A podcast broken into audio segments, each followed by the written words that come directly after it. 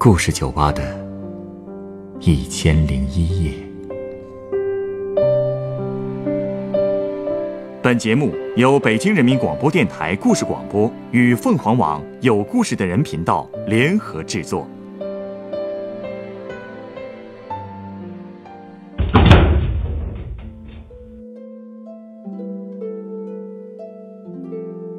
欢迎光临故事酒吧。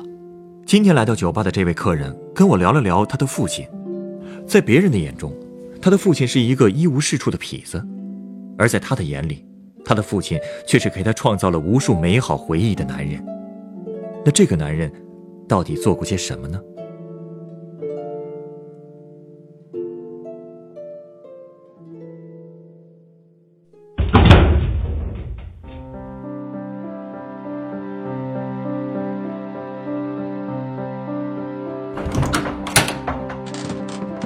爸，我说的就是这儿。哎，什么都别说了，今天我请客。哎呦，哎，这么高级的地方啊！欢迎光临，老板，我们两位。啊，好好好，坐这边吧。哎哎哎，不了不了，哎，闺女你坐吧。哎，我突然想起来啊，工地上还有事儿，我先回去了。爸，都说好了，我挣到的第一笔实习费要请你的。你还从来没来过酒吧吧？别人都说这家好，你就坐一会儿嘛。哎嘿哎，这酒吧是不错。哎，你看我这不也算来过了吗？爸是真有事儿。哎，下次啊，下次我去学校接你的时候再说啊。那你不做，我也不做了。也，别呀，你你刚才不是跟我说有话想跟老板聊吗？哎，我就不打扰你们了啊。哎哎，老板，啊，嗯，那那什么，别让他喝太烈的酒啊，他还小，喝不了。好嘞，您放心吧。哎哎，那我走了啊。别太晚回学校，钱省着点花啊！哎，工地有事儿，他就不能编一个真一点的借口？他一定是舍不得让你花钱。我们平时已经很节省了，现在我终于自己能挣钱了，就这么嘚瑟一回，他也不舍得。那代人都是这样。哎，你爸刚才说你有话想跟我说，是想讲故事吗？其实我就是想跟你说说他的故事。这样啊，我本想着，如果他在，我也正好借这个机会跟他好好说说我的心里话。我一直不明白，为什么他当年会是个痞子。痞子？你说你爸呀？他看上去真不像啊，是吧？这些年他变化真的很大，而且即便是在过去，他在我面前也是一个好爸爸。那你说他痞是因为我爸家里很穷，所以做了我妈妈家的上门女婿。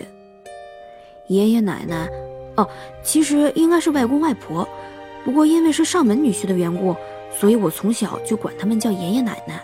嗯，明白。我爷爷奶奶其实挺看不上我爸的，我不知道我爸是不是努力过，但自打我记事起，他就已经开始自甘堕落了。自甘堕落？就是。就是不务正业，当时乡里没人愿意亲近他，周围的邻居说起他都是那种很轻蔑的语气，可他却还是个死要面子的人。甚至有一次，他竟然借钱捐给乡里给大家放电影看，就是为了显示自己很有存在感吧。我妈妈经常骂他，说他明明是个没有本事的人，却净干那些假本事的事儿。呃，不过就算这么说，这好像也不算什么大毛病吧。说他是个痞子，是不是也有点有点 最要命的是，他还喜欢赌博啊！而且是在我出生前就喜欢上了。那时候他经常不回家，回来也就是为了要钱。最后他甚至卖了家里所有值钱的东西，就这样还欠了一屁股债，闹得全村沸沸扬扬的。我妈怀我的时候就没吃上过什么好东西。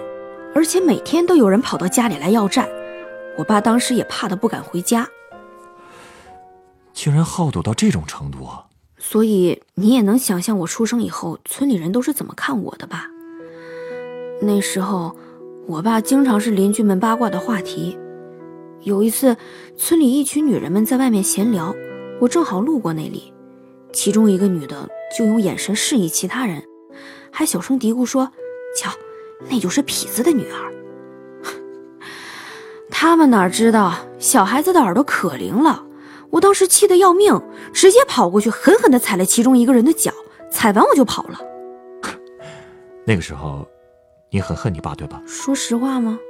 当然了，我不恨他。为什么呀？我刚才不是说了吗？他其实是个好爸爸。呃，他把家里弄得鸡飞狗跳的，对你还能好到哪儿去啊？正好相反，他对我真的很好。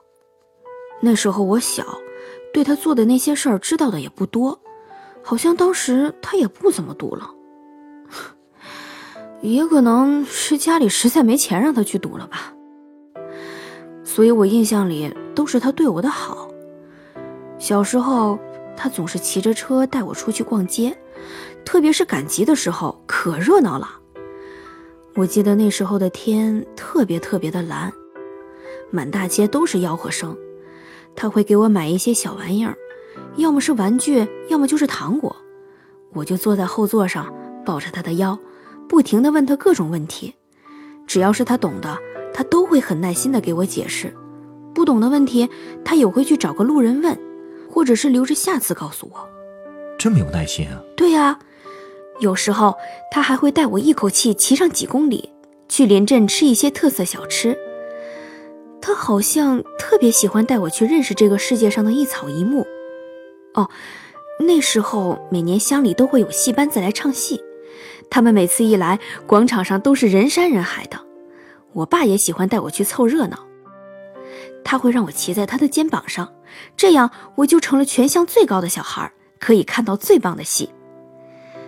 回家的路上，他会问我戏里说了些什么，我就会跟他说的天花乱坠。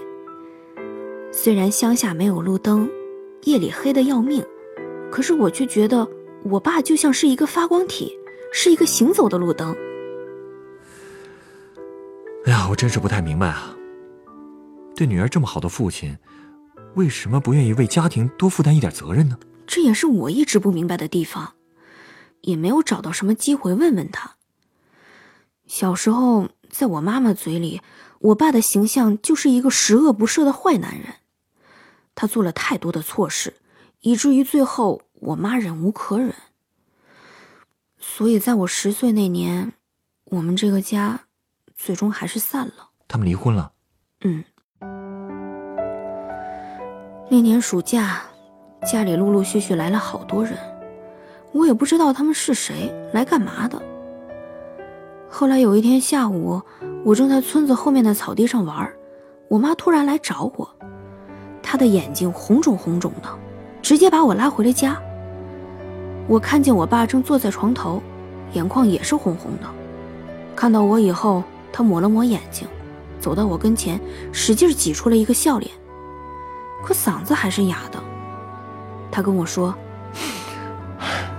爸爸要离开一段时间，要听妈妈的话啊，淘气，好好读书，将来，将来。”我第一次看到我爸哭得像个孩子，他两只手抓着我的肩膀，抓得我好疼。我也开始嚎啕大哭，喊着让他不要走。但是，他没有像往常那样哄我，直接站了起来，拿着行李就往外走。我追了上去，又哭又喊，他没回头。最后我摔倒了，他还是没有回头。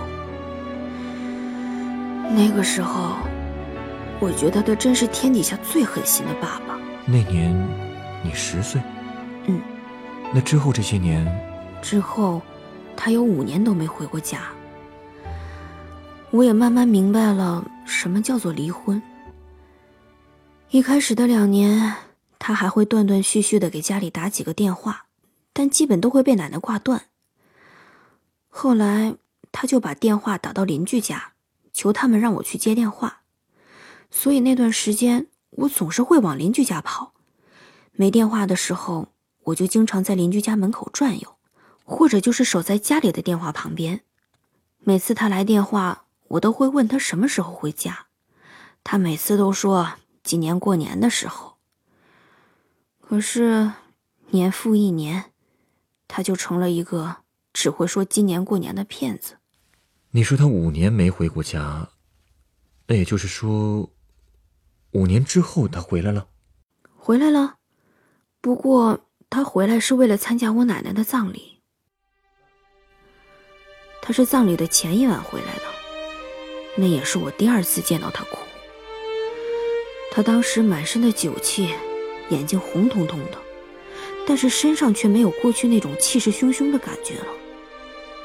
五年没有见到他，我觉得他身上多了一种沧桑感。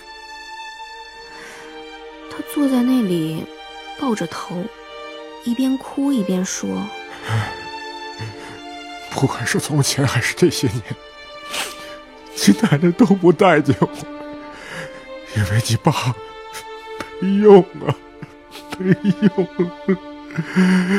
这些年我一直在等着，等着他可以原谅我。我我改了，是真的改了。”其实今天，你奶奶还说，过年的时候就让我回家的。妈，我对不起你，我对不起你们啊。后来他就不再说话了，只能听见他断断续续的抽泣声。在我的印象里，他曾经是那么骄傲的一个人，可现在却那么无助。他就像，就像一个迷途知返的孩子，刚刚看到了一点光亮，就又弄丢了回家的路。那次，全家人都能看出来，我爸爸真的知道后悔了。我不知道那五年他在外面都经历了什么，但他身上的棱角确实磨平了很多。不过有些事，一旦错过了，想弥补的时候也已经太迟了。你的意思是，你妈还是不愿意接受他？嗯，其实我能感觉出来，他已经不那么恨我爸了。如果我爸肯开口，他应该是会同意让我爸留下来的。但是我爸没说，他还是走了，而且之后他也很少回来。他跟我说，他还是不喜欢我们那个地方。可能是因为每次回去的时候，他都会想起当年那些不开心的事儿吧。毕竟周围的人对他的看法已经很难改变了。所以明白我爸的心思后，我也不再强求他回来了。不过我却有办法去接近他。什么办法？考大学呀！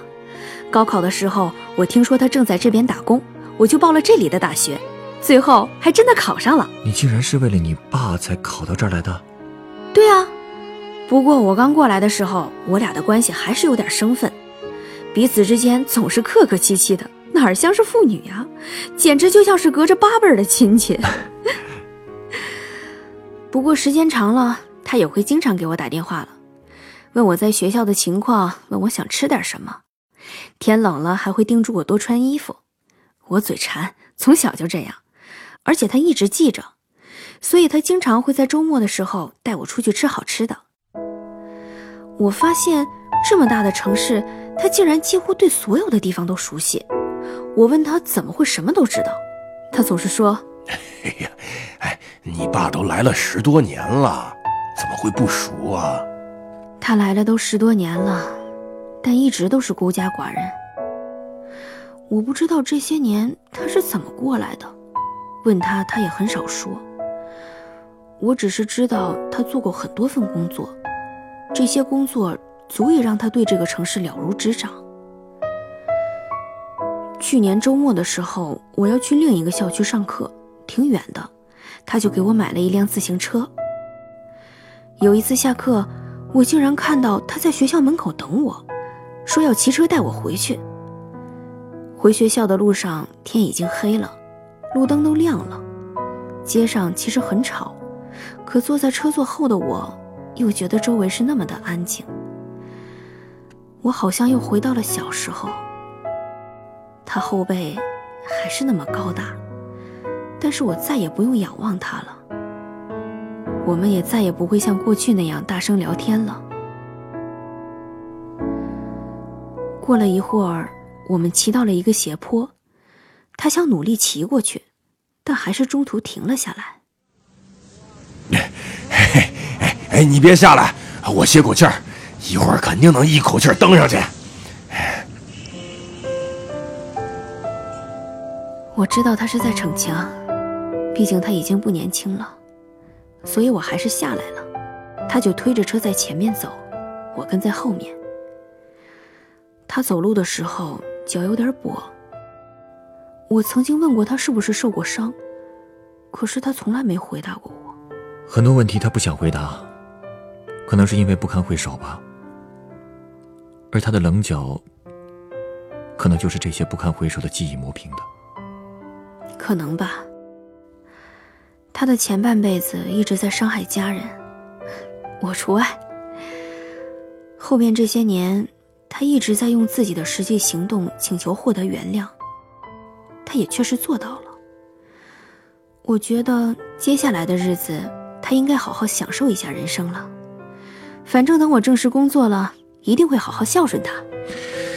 嗯，浪子回头金不换啊。更何况，当他还是浪子的时候，还是那么好的一个父亲。是啊，可能那句话说的真没错吧？女儿是父亲上辈子的小情人儿，否则他怎么会对我那么好呢？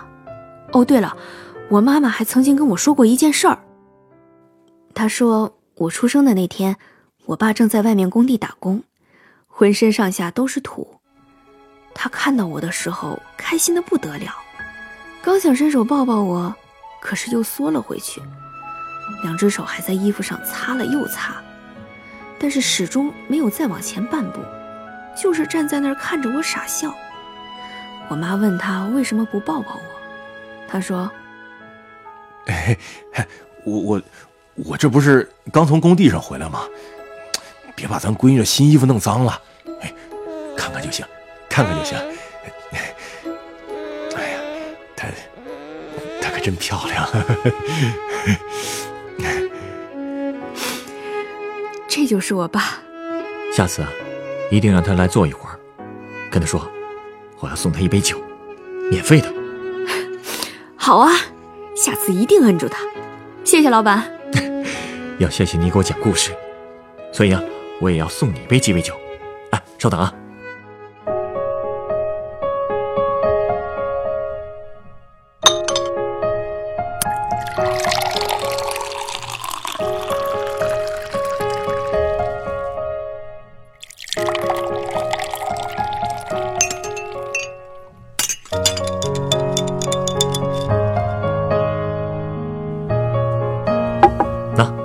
这是你的鸡尾酒，你爸爸嘱咐过我，不要给你烈酒。你回去可要和他汇报一下啊，这杯酒只有十度。你还真听我爸的话，我又不是小孩子了。哎，这杯酒还是热的。是啊，它是由爱尔兰威士忌、砂糖、浓热咖啡和鲜奶油调成的，名字就叫做爱尔兰咖啡。这到底是鸡尾酒还是咖啡啊？当然是鸡尾酒了，你可别小看这杯酒啊，这可是热饮鸡尾酒的鼻祖。是吗？嗯，酒香和咖啡的香味儿还能这么融合在一起啊，又甜又暖。这个也是你爸爸给你的感觉吧？啊，嗯，可以这么形容吧。其实呢。爱尔兰威士忌是一种烈酒，而浓咖啡也很苦。辛辣的酒配上苦咖啡，这个味道恐怕不敢恭维。这或许就像你父亲的前半生，自甘堕落，性子又烈，让自己和家人吃尽了苦头。但是这样的酒，如果配上砂糖和鲜奶油，再把咖啡加热，口感就会完全不一样，成为一杯经典的暖心鸡尾酒。或许就像……你爸现在的样子，还真是。有时候这个配料还真是不能忽视啊。看起来像是配料，但往往会对一杯酒的味道起着决定性的作用。又怎么能说它们仅仅是配料呢？我觉得，你对你爸的意义，也就在这里吧。我，对他这杯苦涩的烈酒来说，你不就像让他变得温柔的？砂糖和奶油吗？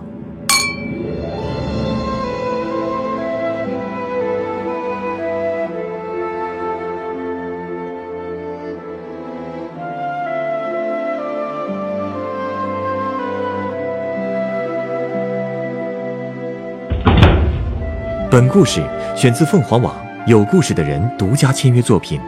他是我的好父亲，也是一个善于毁坏家庭的痞子。原作曼莎，改编制作陈寒，演播周江宁、图特哈蒙、陈光，录音严乔峰。人人都有故事，欢迎搜索微信公众号“有故事的人”，写出你的故事，分享别人的故事。下一个夜晚，欢迎继续来到故事酒吧，倾听人生故事。收听最新节目，请关注北京故事广播，工作日每晚九点播出的《故事酒吧》的一千零一夜。